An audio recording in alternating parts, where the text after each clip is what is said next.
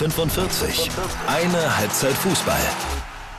Tag 16 der WM ist durch. Wir haben die ersten zwei Achtelfinals durch und das war jeweils eine klare Sache. Eine komplette Gruppe ist nicht mehr vertreten. Und wir haben zwei Eigentore und damit hallo und herzlich willkommen zu Die 45, Folge Nummer 56. Mein Name ist Nina Potzel. Ich bin wie immer eure Hostin hier bei Die 45. Schön, dass ihr mit dabei seid.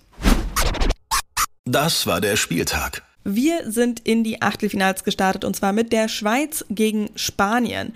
Und das war wirklich, ähm, ja, ich habe es schon gesagt, beides klare Sachen, aber das ein 5 zu 1. Tore hat es gegeben von Alba Redondo, Laia Codina, die hat einmal für Spanien und einmal mit einem Eigentor für die Schweiz getroffen. Jenny Hermoso und doppelt Aitana Bonmati. Die war so on fire, gerade in der ersten Halbzeit hat die wirklich sowas von einen abgerockt. Auch noch Assists gegeben, also sehr, sehr stark. War auch eine, ja, echt früh eine so eine klare Sache gewesen. In der sechsten Minute das 1 zu 0 für Spanien, in der elften noch den Ausgleich eben durch das Eigentor, aber dann haben die Spanierinnen losgelegt. Die Schweizerinnen haben denen wirklich einfach viel zu viel Platz gelassen, um ihr Spiel aufzuziehen das war komplett anders als eben im letzten Gruppenspiel, wo es das 0 zu 5 gegeben hat gegen die Japanerinnen. In der zweiten Hälfte ist es alles so ein bisschen vor sich hingeplätschert, aber sobald Spanien vors Tor gekommen ist, dann ist auch immer irgendwie was los gewesen. Also da war dann direkt Alarm am Start. Die Schweiz hat aber auch wirklich schwach gespielt und ähm, kaum Druck ausgeübt. Äh, das war wirklich recht traurig mit anzuschauen.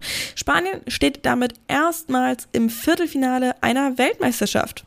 Glückwunsch! Dann hatten wir noch Japan gegen Norwegen, auch das eine klare Sache mit 3 zu 1 zwei Tore weniger als die Spanierinnen, aber trotzdem auf dem Platz auch recht klar. Die Japanerinnen sind früh und stark auf die zweiten Bälle gegangen, wirklich wahnsinnig aufmerksam die ganze Zeit. Nach 15 Minuten sind sie dann auch wieder in Führung gegangen, wieder ein Eigentor. Norwegen hat kurze Zeit später ausgeglichen durch einen Konter, Flanke von rechts, Kopfball, Guru Reiten. Keine Chance für die Torhüterin der Japanerin. Und dann ist ähm, erstmal ein recht offenes, spannendes Spiel ähm, entstanden mit einem Plus aber für Japan auf jeden Fall. Ähm, und ja, in der zweiten Hälfte war es dann ganz klar. Also ähm, die ist flott losgegangen mit einem Tor der Japanerinnen. Shimizu macht das 2 zu 0 und von da an waren die Japanerinnen echt dominant. Norwegen total blass. Die haben kaum Willen gezeigt, da irgendwas zu verändern oder ihre Stärke, ihre, ja, Qualität, die sie ja haben. Ada Hegerberg zum Beispiel, die Starspielerin der Norwegerinnen, die hat auf der Bank gesessen. Die ist eingewechselt worden und mit ihrer Einwechslung, ja, da ist nochmal was gestartet bei den Norwegerinnen. Da haben sie nochmal gezeigt, okay, sie wollen noch nach vorne und sie können das ja auch, aber ähm, sind insgesamt zu nachlässig gewesen und haben dann eben noch das 3 zu 1 kassiert oder das 1 zu 3 eben kassiert durch Miyazawa. Respekt an Japan mal wieder wirklich, die haben so beeindruckend gespielt. Da ist immer Bewegung da, wahnsinnig aufmerksam, wie ich schon gesagt hatte.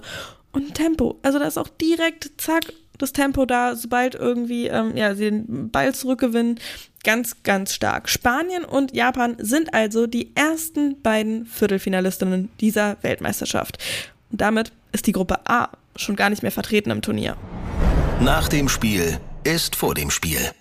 Uh, und da haben wir morgen wirklich zwei tolle Partien. Die Niederlande spielt gegen Südafrika. Und bei den Südafrikanerinnen muss ich das auch wirklich nochmal wiederholen. Die sind ins Achtelfinale eingezogen, obwohl die ihr letztes Testspiel vor der WM auf eigenem Boden bestreikt haben.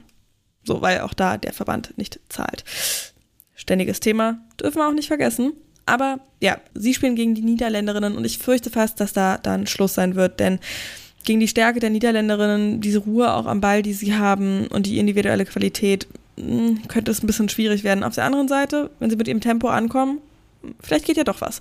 Und dann haben wir Schweden gegen die USA. Holla die Waldfee wird das ein geiles Spiel. Beide Teams werden ja sehr hoch gehandelt als Top-Favoritinnen auf den Titel die USA natürlich als Vorreiterin-Nation immer mit auf dem Zettel. Die Schwedinnen aber auch vor allen Dingen mit ihren Standardsituationen. Bin ich mal gespannt, wie die USA da umgehen werden mit.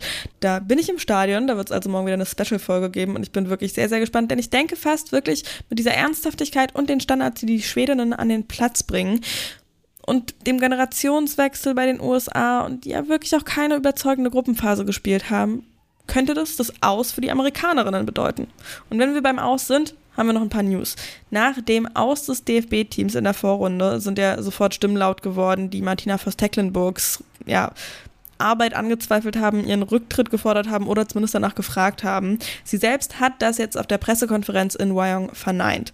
Sie sei nie weggelaufen und wolle auf dem bisher Erreichten weiter aufbauen. Diani wechselt zu Olympique Lyon. Kadidia Tudiani wechselt innerhalb der französischen Liga. Sie ist 28, eine wirklich tolle Stürmerin. Also in einer ziemlich guten ja, Zeit, so würde ich meinen. Sie hat beim 6 zu 3 gegen Panama drei Tore gemacht und davon zwei Elfmeter. Nach der WM wird sie jetzt also für vier Jahre bei Olympique Lyon spielen. Der Konkurrenz ihres mittlerweile vorherigen Vereins Paris Saint-Germain. Kati Schichtel wechselt zu Austria Wien. Seit 2013 hat sie bei Werder Bremen gespielt. Jetzt mit 30 geht's für sie zurück in die Heimat nach Österreich. Sie ist 64-fache Nationalspielerin und soll da also mit Erfahrung aushelfen. Köln verpflichtet Sophie Wendelbö. Das ist eine dänische Innenverteidigerin, 23, kommt vom KRC Genk. Sie kann auch Rechtsverteidigerin spielen und genau das ist, was sich ähm, der FC davon erhofft. Flexibilität und auch noch Tempo in der Defensive. Und das war's dann schon für heute. Wenn euch was auf dem Herzen liegt, schreibt mir gern bei Instagram. die45-podcast ist da die Adresse. Morgen geht's wieder weiter mit einer kleinen Mini-Folge, dann aus dem Stadion mal wieder. Dankeschön fürs Hören, fürs Teilen, euer wirklich, wirklich liebes Feedback und fürs Folgen natürlich auch. Grüße gehen raus. Macht's gut.